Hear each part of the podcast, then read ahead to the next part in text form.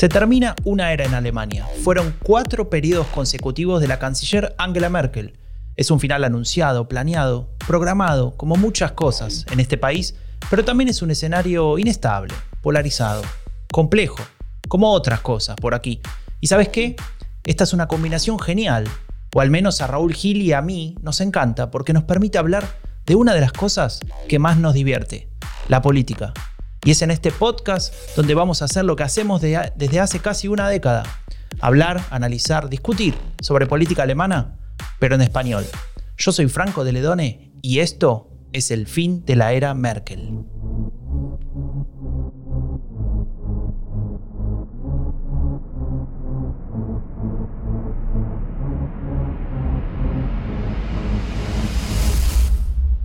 Liebe Zuhörer und Zuhörerinnen, Willkommen in el fin de la era Merkel.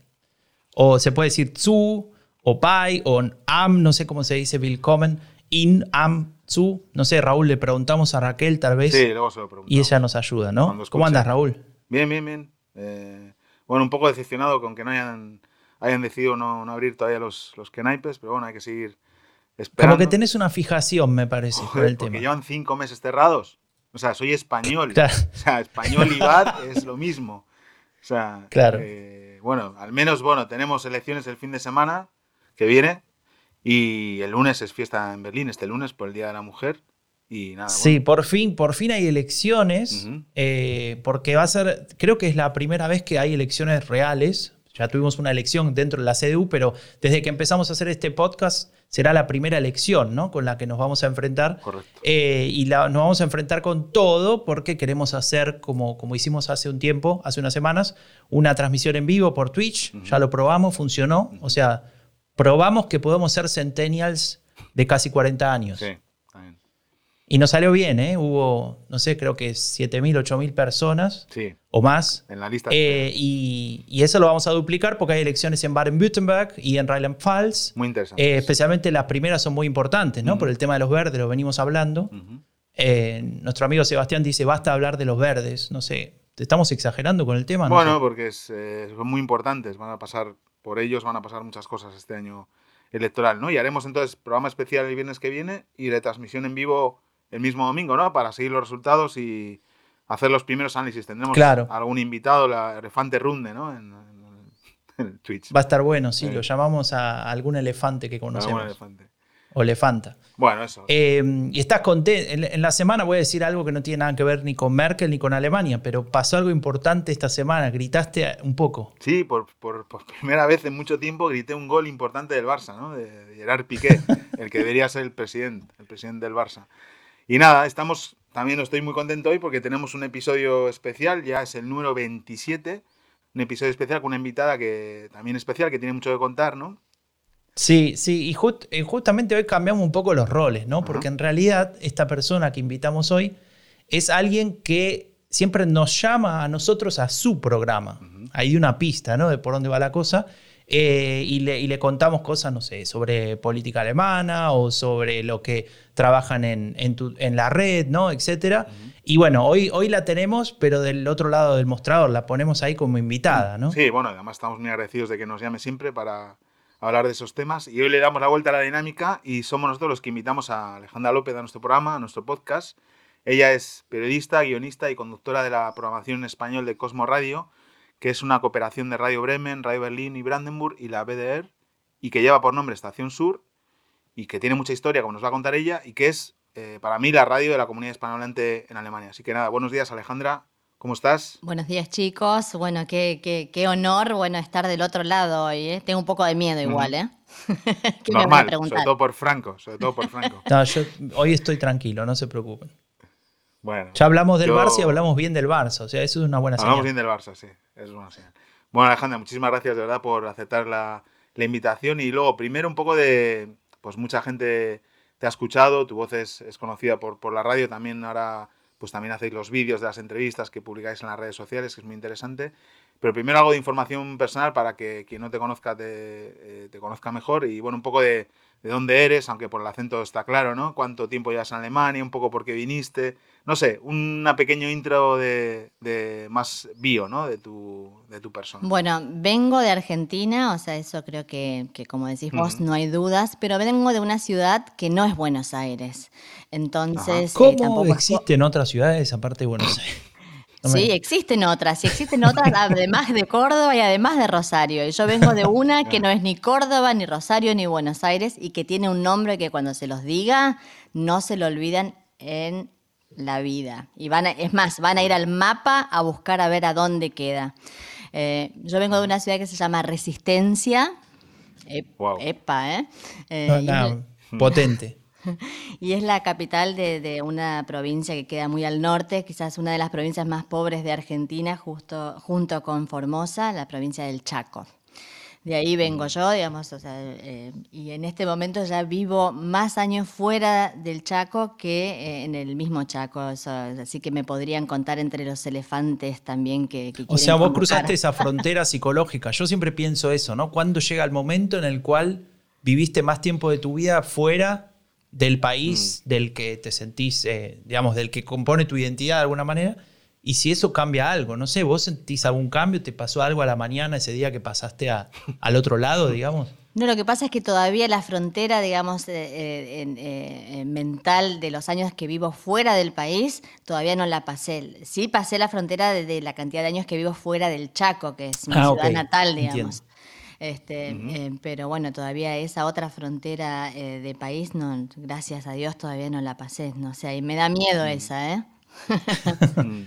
Mm. bueno, pero creo que, también es, es como algo bastante simbólico, ¿no? Porque en realidad, ¿qué determina los años que viviste en algún lugar de tu identidad? Es muy complicado. Eso es verdad, hay dos cosas que dicen que es mental. El frío, aunque eh, de eso no estoy muy de acuerdo que desde que vivo en Alemania, y el otro la edad. Mm. Lo, que, mm, lo que sí es que, bueno, que estoy aquí en, Alemania desde hace 20 años. Pero el tango lo dice, 20 años no es nada. Claro. Wow, 20 años, un montón. 20 años es un montón, sí.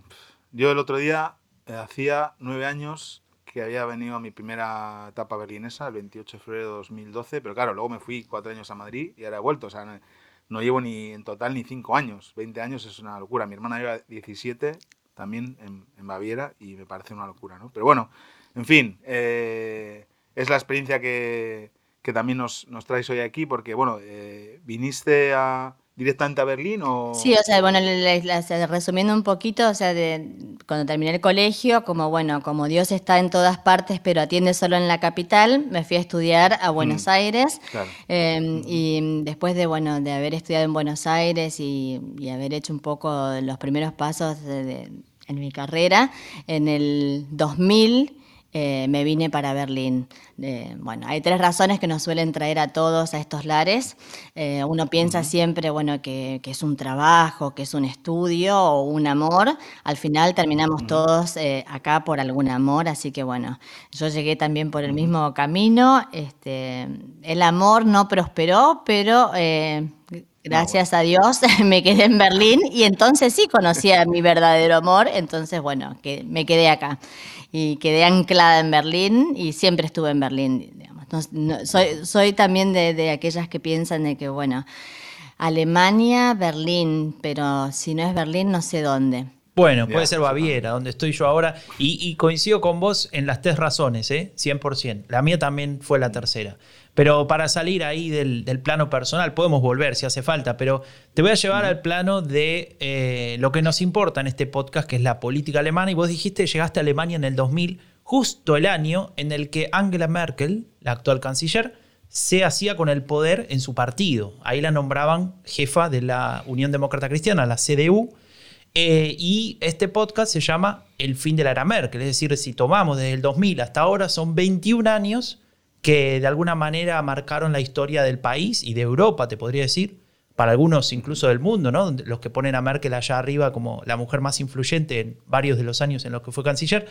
Y siempre le preguntamos cuando tenemos un invitado un invitado, ¿qué piensa de esta era Merkel? ¿no? Vos justo, insisto, estás casi prácticamente todo el periodo en el cual Merkel pasa a la primera plana total de la política alemana ¿Qué pensamientos te, genera Merkel? ¿Qué, valoración harías de, este tiempo?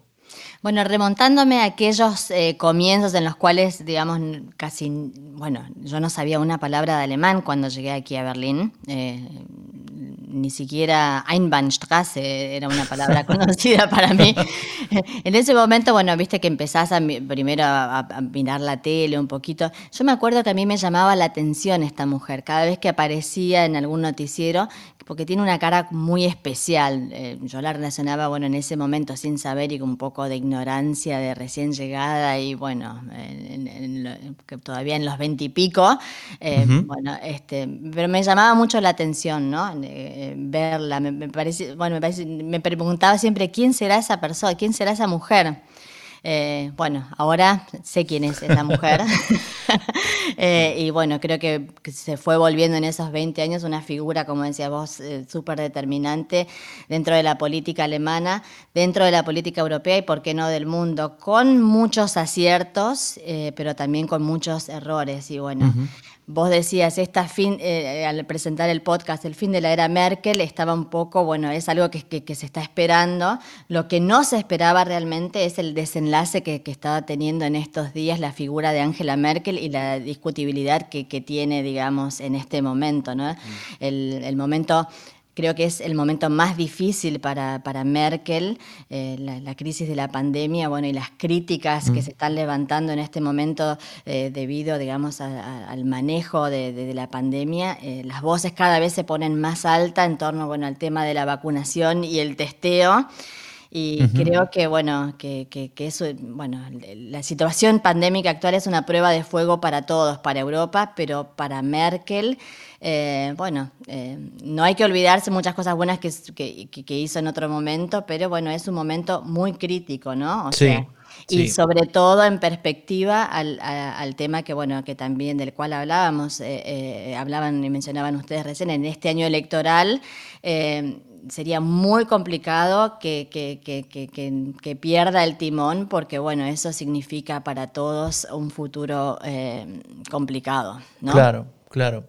El otro día hablábamos con Raúl y con, con el amigo Siragüen que si Merkel hubiese ah. hecho lo que está haciendo ahora, eh, si no, digamos, si ella se presentaría a la próxima elección, ¿no? Tal vez sería diferente la cuestión. Seguro, ¿no? Sí. Y, desde luego no se imaginaba que, que, el fin de su mandato iba a coincidir con una, una pandemia, ¿no? Creo que esperaba otro retiro diferente, ¿no? Otra, otra, otros, otro estrés, ¿no? Que, este, ¿no? Pero es verdad que, que, sí, hablábamos de... Ella no se presenta más, que decir, no tiene que rendir cuentas en unas elecciones y, y creo que, que, eso está influyendo también en, cómo está afrontando la pandemia. Pero bueno, iremos hablando un poco también de, de política durante, el, durante la charla, pero volvamos un poco a la radio, que, que es un poco tu, tu, bueno, que es un poco, ¿no? Que es tu profesión, que es lo que, por lo que te, hemos conocido también. Y, bueno, cuéntanos un poco cómo, cómo, y cuándo empezaste, desde cuándo está en la, en la parrilla el canal en, en castellano. Eh, obviamente eh, Alemania es un país con una historia también de, de, migrantes, tanto de, los, de la migración clásica a los 60-70, a los Gastarbeiter, como de los nuevos migrantes de, la, después de la última crisis, ¿no? ¿Por qué decidieron abrir esa programación? Un poco que nos hables eh, de la cocina, ¿no? de, de Estación Sur y de Cosmos Radio. Bueno, un poco, o sea, eh, vinculando un poquito también con mi biografía, o sea, a mí la, radio es algo que me, me apasionó, siempre. Eh, mis padres son ambos periodistas y de chica, bueno, yo me crié en redacciones de diarios y en, estudios de radio también. Así que bueno, bueno eh, era ese en realidad el periodismo algo que siempre eh, cuestioné de chica, ¿no? De, de, hecho, de adolescente lo detesté. y, y, bueno, y las, los caminos de la vida, bueno, caí eh, terminé y, bueno, y es la pasión de mi vida también, ¿no? Em, em, volviendo un poco al tema de, Cosmo, ¿por qué Cosmo? ¿Por qué radio en español? Em, esto tiene una larga tradición en Alemania, lo mencionaste un poquito recién. Eh, con la llegada de los inmigrantes en los años 60, 70, los, los eh, trabajadores invitados, los Gastarbeiter, como dicen los alemanes, em, en ese momento la televisión y la radio pública alemana consideró que era importantísimo eh, crear programas de radio eh, en lenguas extranjeras para que esos inmigrantes tengan, digamos, algún soporte en su lengua materna. Entonces, este, eh, los, programas en lengua extranjera como el español, el italiano, el griego, em, este, todos estos surgieron a principios de los 60 y estaban asentados en, otras eh, regiones. Eh, la televisión y la radio pública alemana eh, tiene la ARD, que es la, cadena nacional, y a su vez tiene cadenas regionales. Entonces, el español, por ejemplo, tiene su cuna en la tierra actual de Franco, en, el Bayerische Rundfunk, en Bayern. el italiano, por ejemplo, y, y, el turco en la BDR, en Renania del Norte-Westfalia. Y en SR, Saarländischer Rundfunk, eh, en Saarland. No, tengo, no estoy segura cuál, cuál red de las redacciones inició ahí. Pero bueno, eh, esto fue un largo camino. Después eh, yo voy a seguir un poco el del, el de los programas, el del programa en español, que en su momento tenía creo que una hora diaria, ¿no? De una hora diaria. Una hora diaria, wow. Sí, sí. Sí, eh, cuando estaba en el Bayerischer Rundfunk. Después creería que a principio del año 2000, como, como, son cooperaciones entre las regionales y qué sé yo, este, eh, antes había más partners, ahora menos. Bueno, en algún momento de la historia se traslada la redacción griega y la redacción en español a eh, Hessen, al Hessische Rundfunk. Y ahí existía un programa diario de media hora que tenía un carácter más noticioso. Y este programa eh, se retransmitía, o bueno, todos los programas en lengua extranjera se, retransmitían por, eh, aquí en Berlín, por ejemplo, a través de, una emisora que tenía la RBB que se llamaba Radio Multiculti. Y en un momento llegamos a emitir casi en Multiculti en, creo que 18 idiomas diferentes, ¿no? Eh, y bueno, en, el 2008, por razones de, presupuestarias, la RBB decidió eh, prescindir de, la, emisora Multiculti.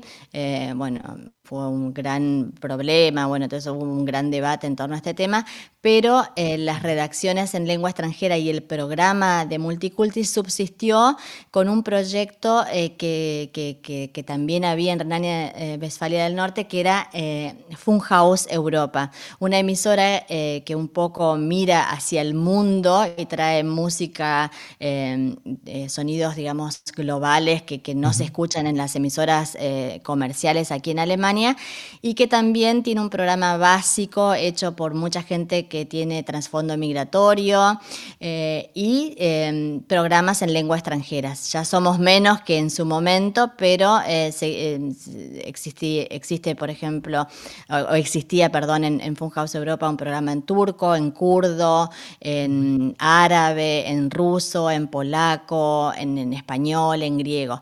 Y con el cierre de Multiculti eh, em, se trasladan la redacción griega y la redacción española a Berlín y se vuelve a reducir.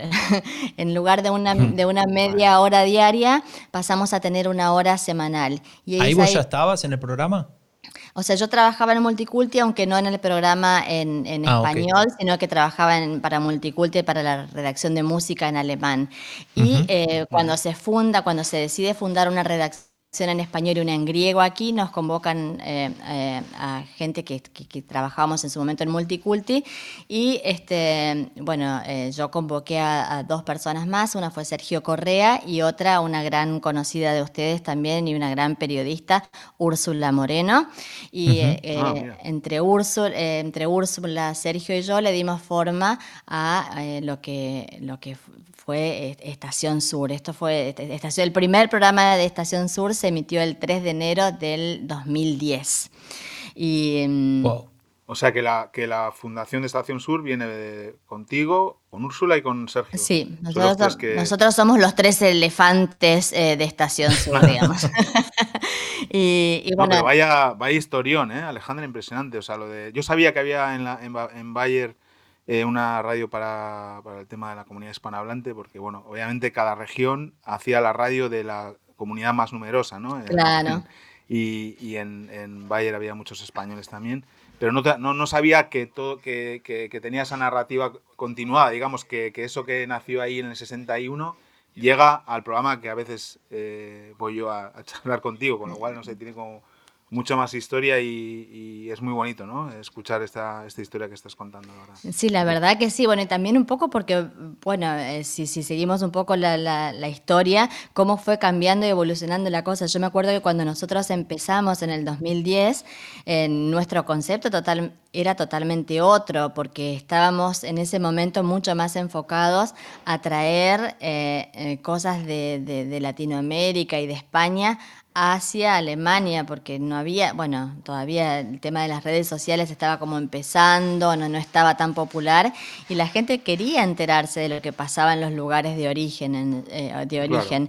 Eh, bueno, un poco a través de estos últimos 10 años, eh, ¿qué les voy a contar? O sea, la, situación creo que cambió absolutamente, ya con la llegada de, bueno, de todos los españoles que llegaron en el 2008, 9, 10, fue cambiando de a poco el concepto y y, nos fuimos empezando a dar cuenta de que las necesidades eran otras, que aparecían otro tipo de, de, medios también, o sea, porque no somos los únicos, somos los únicos que hablan español dentro de la estructura de la ARD, digamos. Eh, eh. Alejandra, y justamente mencionabas esto de las necesidades y tiene relación con lo que te quería preguntar.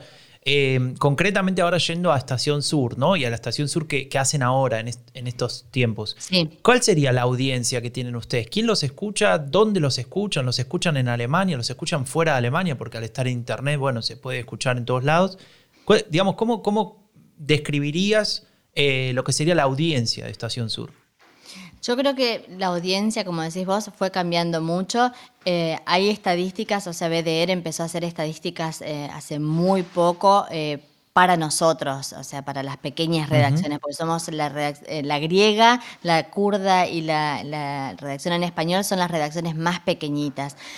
mi percepción, o sea, y esto es una, o sea, no, me ajusto a, estadísticas, pero yo creo que nos escuchan mucho los inmigrantes nuevos. Eh, los inmigrantes nuevos me refiero a los, llegados en la última década. Em, nos escuchan mucho también, eh, o sea, creo que estamos muy eh, vinculados a la comunidad hoy. y bueno, por estar geográficamente en Berlín, creo que estamos más, más afincados aquí, pero también nos escuchan de, otras partes de Alemania, lo, lo, vemos en las estadísticas de Facebook, y nos escuchan también mucho de afuera. Eh, también recibimos muchas... Em, recibimos muchas, este, bueno, o sea, mails donde gente de otros lugares, por ejemplo, hace poco eh, nos escribió alguien de Toledo, o sea, creo que es difícil de determinar exactamente de dónde viene el público, pero yo creo que sí es, eh, tengo la sensación de que es un público em, Em, migrante reciente. Y, yo creo que los, migrantes tenemos la costumbre, hoy que tenemos la posibilidad de no escuchar los medios locales, eh, sino eh, si, vos sos argentino, Franco, escuchás a la Lomira a lo mejor eh, desde Argentina, pero no te pones todo el tiempo acompañando el eh, con, no sé, con Radio Cultura, con, con, con Inforadio, con medios de acá.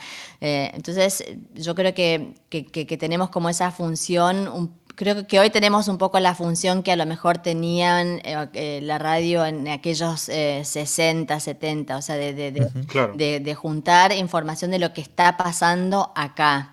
¿no?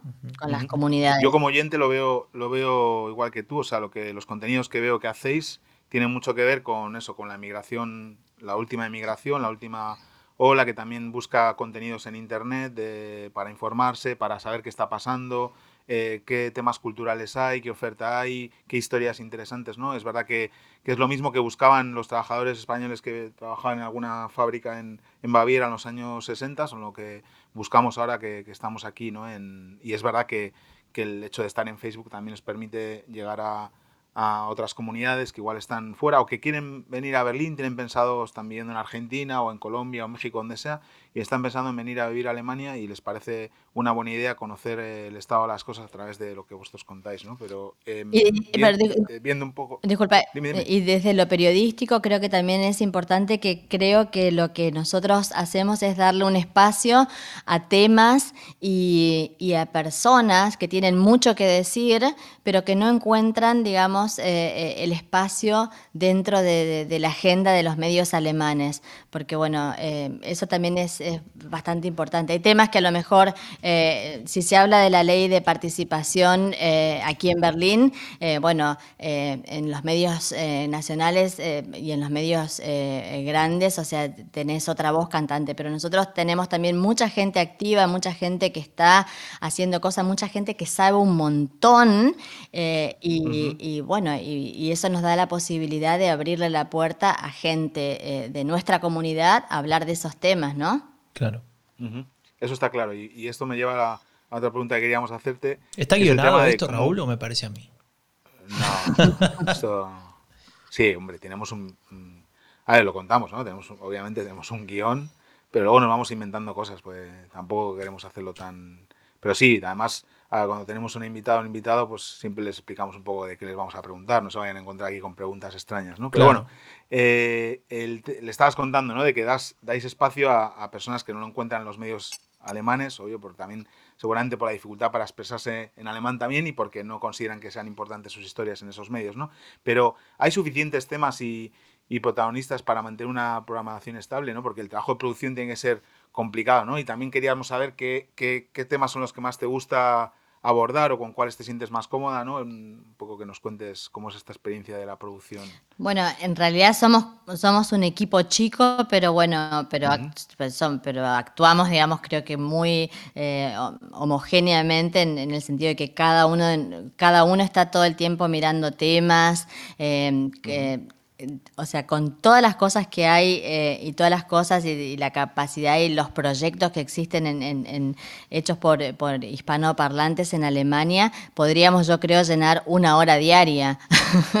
pero, em, pero bueno, nada, o sea, a veces es difícil inclusive em, elegir los temas o, bueno, porque, bueno, porque realmente hay muchísimo material, hay muchísima gente valiosa y todo, y entonces, eh, em, bueno, Creo que cada uno de nosotros, Sergio tiene como su fuerte, Rubén, que es nuestro compañero actual, porque bueno, Úrsula estuvo en la parte fundacional, pero desde hace como eh, cinco o seis años, o sea, el equipo actual de Estación Sur está compuesto por Rubén Gómez del Barrio, eh, eh, Sergio Correa y yo.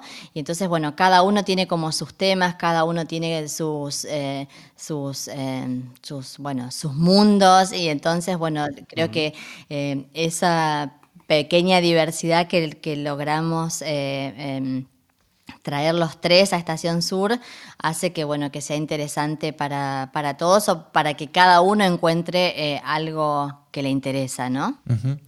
Em, Saludos a Sergio y a Rubén. Un, saludo, sí, a los dos. Eh, recordemos que estamos hablando con Alejandra López, la conductora de Estación Sur. Em, Alejandra, vos si tuvieras que, seleccionar una o dos eh, iniciativas que llevó adelante la radio, o sea, me refiero a Estación Sur en particular, de las cuales vos decís, estoy orgullosa de haber entrevistado tal, o haber traído tal, o haber hecho tal cuestión, ¿qué, seleccionarías vos? ¿Qué, ¿Qué te gustaría destacar? Uy, en 10 años es mucho, pero yo me limitaría quizás a hablar un poco del, presente de Estación Sur, ¿no? Dale, un top eh, drive, ponele. Un, top drive, por ejemplo. Un top drive, eh, eh, bueno, un top drive de, creo que estamos, tanto Rubén, Sergio y yo, los tres estamos muy orgullosos de, bueno, de haber presentado con, con, ustedes, con vos, Franco, y con Andreu, el, el podcast de la transición alemana. Eso para nosotros fue un, bueno, traer un contenido, digamos, súper eh, especial. Eh, política en alemán, eh, bueno, tener a dos periodistas como de luz, dos, dos personas, no, vos no sos periodista, sos analista político, pero bueno, dos personas que saben mucho de política alemana desde lugares diferentes, pero que que, explicaron en, esta serie súper bien eh, y trajeron aspectos que a lo mejor eh, en el día a día alguien que vive hace poco acá no, no, los, eh, no los conecta. Este, lo, presentaron de una manera súper copada. Y a mí, bueno, a los tres, tanto a Sergio como a Rubén y a mí nos encantó haber eh, podido eh, presentar la transición alemana em, en Estación Sur. Y, Qué bueno, muchas gracias. Así que bueno, no es por tirar flores, pero es un gran proyecto. Y para, o sea, y otro gran proyecto del que estamos orgullosos, bueno, que justamente implica a Raúl, es em, bueno, poder haber logrado quizás, o sea, lo tendríamos que haber hecho esto mucho antes, pero la, pandemia eh, eh, nos dio el empujoncito que faltaba y bueno, la, cooperación que estamos haciendo con, con la red. Eh, bueno, de, traer temas, de traer proyectos, de, bueno, de darle más eso, somos, somos tan pocos por otro lado que si no nos potenciamos entre nosotros y creamos comunidad, este, estamos complicados, ¿no? Así que por un lado esos mm. dos proyectos y después em, me gustaría nombrar dos más eh, que me parecen sumamente interesantes. Eh, uno, el que estamos encarando ahora con la Escuela em, Europea Joan Miró. Eh, ah, ese me encanta, me encanta ese. que bueno, que es un poco complicado por el tema de la pandemia, pero bueno, mm. pusimos en marcha una cooperación que se llama Radio en la Escuela, en la que mm. em, asistidos y coordinados por Gemma Terés, que es la coordinadora de, Escándalo y todos los, los tutores de Escándalo, Em, que, participan de este taller. O sea, los chicos son los que hacen radio y dan un poco su visión sobre, bueno, temas que les importan a ellos, ¿no? Por ejemplo, hicimos hasta ahora tres capítulos. El primero fue, este, ¿qué idioma hablan los chicos en, el recreo? O sea, porque en, las clases están repartidas entre español y alemán. Entonces, bueno, ¿cuál es el idioma que eligen ellos en el recreo? ¿Lo vas a spoilear o hay que escuchar el, capítulo? Eh, tenemos eh, unas cuestiones técnicas porque por las cuales no nos podemos liberar, pero están en la página. Si ustedes ponen radio en la escuela, Cosmo Estación Sur, van a la página y ahí ya están los tres capítulos eh, em, que hay actualmente. Lo mismo con eh, eh, Sobrevivir en Alemania, que, es la serie que estamos haciendo con la red, y lo mismo con Transición Alemana. Los tres, las tres series están con todos sus capítulos para, ver en nuestra página web. Y el cuarto proyecto que, me encanta y me llena de orgullo un poco, y que no tiene nada que ver con, la vida de Berlín en cierta medida, es que hace dos años grabamos un concierto, fue el último concierto que grabamos en vivo, justamente el día que eh, eh, Franco, eh, em, Raúl y Andreo presentaban el libro de Epidemia Ultra en Andenburg. Ese día grabamos nosotros el concierto de los babasónicos en Berlín, en Binu. Mm. bueno, hicimos una emisión especial de este concierto que, se emitió en Navidad del 2019 y lo volvimos a repetir el año pasado en, el verano porque, bueno, como no vienen bandas, fue el último que habíamos grabado. Y la semana pasada nos enteramos a través de Babasónicos que acaban de editar un disco. Eh, durante la pandemia ellos hicieron tres EPs. Uno que se llama eh, Delivery Buenos Aires, que reúne grabaciones eh, que hicieron ellos en, conciertos en Buenos Aires, otra se llama Delivery México y acaba de salir el viernes pasado Delivery Berlín con seis temas eh, que grabamos nosotros para, ese momento, solamente que bueno, están remasterizados por, por el, ingeniero de los babasónicos, eh, Gustavo Iglesias, pero eh, para nosotros es un gran orgullo, bueno, que, la banda de, haber tocado en tantos lugares del mundo haya, bueno, decidido eh, seleccionar a Berlín para, bueno, para, para esta trilogía, ¿no? Me han dado unas ganas de ir al vino, la verdad es que, wow. Volvemos al inicio del, del, capítulo, las Kneipe.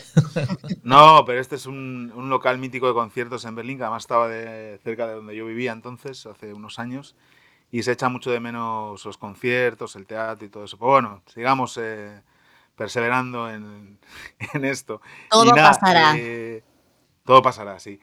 salimos un poco de, de la radio, Alejandra, súper... Salgamos, salgamos. Nos has contado y, y, queríamos preguntarte, porque también te dedicas al, al mundo del cine, que nos cuentes un poco cómo es trabajar en una superproducción en, en Alemania, ¿no? que les cuentes a la audiencia del fin de la Merkel de qué se trata y, cómo fue trabajar en, esa película. ¿no? Eh, bueno, en superproducción no sé porque no he trabajado nunca en una superproducción, pero, pero, pero gracias por el piropo. Eh, bueno, uno hace lo que puede, o sea, trabajar, o sea, creo que todo lo que hacemos, eh, eh, tanto el podcast de, la era Merkel como, bueno, trabajar en la producción de, una película de un documental, son, son todas cosas que son muy gratificantes, pero que a veces, bueno, se hace difícil sostenerlas mm. en el día a día, así que no tengo mucho que explicarles. Yo no sé de qué está hablando esta señora. Cosas que nos gratifican mucho, pero que a veces, bueno, en el día a día son muy complicadas, ¿no? Bueno, qué sé yo, eh, con eh, mi marido es documentalista y nosotros tenemos una productora eh, en la cual hacemos muchas películas documentales para la ARD. Em, y bueno, em, de la película que vos estás hablando es Los Invisibles, em, Queremos Vivir, Un Sichtbaren en Wollen Leben. Bueno, es nuestro primer o nuestra primer gran producción, eh, porque bueno, eh, si bien surgió eh, como un documental que contaba la historia de cuatro, queríamos contar la historia de cuatro judíos que sobrevivieron a la Segunda Guerra Mundial viviendo de manera clandestina en Berlín. porque este tema? Yo vengo de una resistencia, de una ciudad donde, bueno, la comunidad judía es muy grande. De hecho, yo cuando era chica tenía, bueno, casi todos mis amigos eran judíos y bueno, tenían, eh, se festejaban los bat mitzvah, iban a, otro eh, club, esto y lo otro, y, los chicos eran sumamente, tenían un humor sumamente especial en la época de la adolescencia. Bueno, creo que mi primer amor inclusive fue un chico judío. Eh, no sé, siempre esas historias de las familias que llegaron allá porque lograron escaparse, bueno, fue un tema que acompañó mucho mi biografía, ¿no? Entonces, al venir a vivir a Berlín, em, bueno, este tema se activó todo, se activó, todo, este tema y bueno, investigando eh, a, raíz de otro documental que hicimos, eh, donde descubrimos eh, que una persona viviendo en la ilegalidad aquí en Berlín, después descubrimos que no fue una, que fueron muchísimas. O sea, para tirarles algunos números, em, al, terminar... no, durante la guerra vivieron de manera clandestina en Berlín 7.000 judíos. Al terminar la guerra, eh, sobrevivieron 1500. Y la película esta de la que estamos hablando, Los Invisibles, cuenta la historia de cuatro de ellos que en aquel momento tenían este, entre 17 y 22 años. Tenían una edad eh, que la conoces vos, Franco, la conoces vos, Raúl, la conozco yo. Sabemos lo que significa tener 17 y las ganas y el, eh, y el impulso de vivir que, tiene uno cuando tiene 17, ¿no? El mundo me pertenece.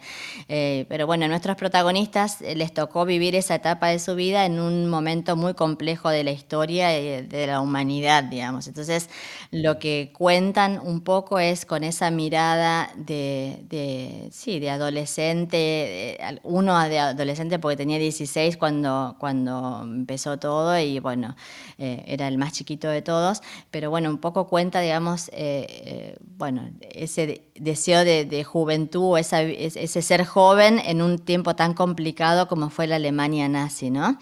y, y, bueno, nada, lo queríamos hacer como documental, pero de a poco fue creciendo, creciendo, creciendo y se transformó en, en, en un docudrama, bueno, con que, tiene casi, digamos, que es como, es como si fuesen dos películas. Por un lado está el material documental filmado en el 2009 y por otro lado están eh, eh, el rodaje cinematográfico, que bueno, que fueron 30 días de rodaje con un, eh, un elefante de DOP, que, que, es Jörg Wittmer, un camarógrafo que trabajó mucho con Terence Malick, por ejemplo, actores de primera línea, bueno, nada, fue la verdad este, tocar el cielo con las manos y nos gustaría repetir la experiencia y estamos trabajando para eso. Eh, Alejandra, ¿dónde se puede ver? Si es que se puede encontrar.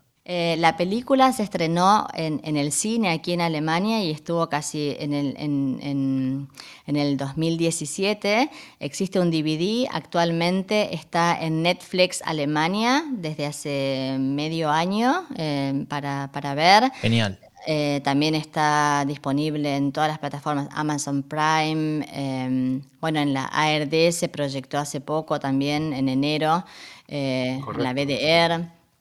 O sea, ha recorrido bastante, o sea, y bueno, estamos muy orgullosos, pero también, o sea, después cuando la vean ustedes, les quiero hacer esta pregunta porque a mí la verdad me sorprende muchísimo. Se, se vendió a 25 países, está con subtítulos en portugués, en italiano. En, Estados Unidos estuvo seis meses en cartel, está en chino, eh, está en japonés, pero del único mercado del cual no se interesó ningún comprador, ni para cine ni para televisión, eh, es del mercado español. ¿Pueden creerlo? Wow. Es muy fuerte, ¿no? Un desastre, un desastre, un desastre. Un desastre porque eh, un tema como ese también, ¿no? De, memoria histórica también, en, tanto en muchos países de Latinoamérica como en España, nos hace falta, ¿no? También trabajar. Eh, pues eh, les recomendamos a, la audiencia que busquen Die Unsichtbaren, los invisibles en, en, todas esas plataformas que ha comentado Alejandra. Y aprovecho para decir que pueden seguir en, en, Facebook a Cosmo Estación Sur, ponen Cosmo Estación Sur en el buscador y les sale. Ahí van publicando todas las entrevistas en, en vídeo, pueden ver algunos de los programas que... Pueden ver cómo es la cara de Raúl también. Pueden ver cómo es la cara de Raúl. La de Franco. Eh, sí, Andreu también está por ahí. Y nada, ¿cómo ha sido la... Terminamos ya, Alejandra, ¿cómo ha sido la experiencia? ¿Ha sido dura? ¿Te ha gustado esto de pasarte al otro lado de, de la... De ser la entrevistada. Sí, la verdad que me encantó, ¿no cambiamos? ah, bueno. bueno, dale, dale. Me siento ahí con, Nos sentamos con Sergio y con Rubén a, pensar el próximo. La próxima emisión de Estación Sur. Bueno, pero la cuota femenina tiene que estar presente también, es verdad, che. Sí, eso está. Y más, eh, más que estamos, o sea, eh, eh, hay, que, hay que pensar un poco, bueno, este, hicimos mucho ya las mujeres, pero nos falta mucho por hacer todavía. Sí, coincido. Buen día para recordar esto, ¿no? Que tenemos el lunes también el FAUENTAC.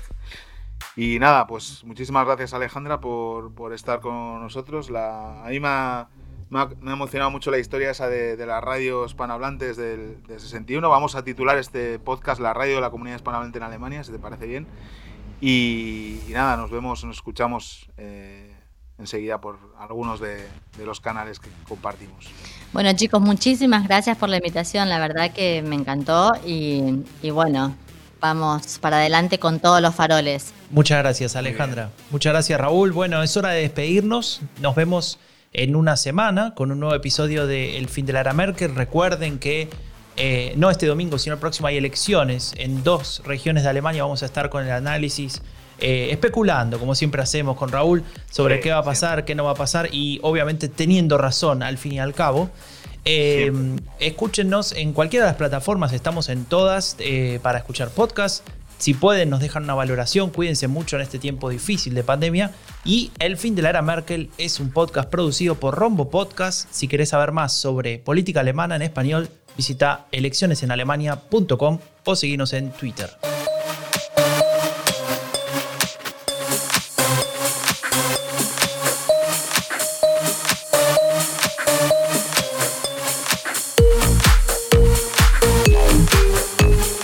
Raúl, Dime, Franco. Después de tanto tiempo en Berlín, ¿vos sos hincha del Hertha Berlín o de Unión Berlín? Eh, fui una vez al campo de Unión Berlín contigo y salí horrorizado, así que si soy de alguno, seré del Hertha. Ay, yo creía que ibas a decir lo contrario, realmente. Bueno. Bueno, chao. quítalo, quítalo. Chao, chao.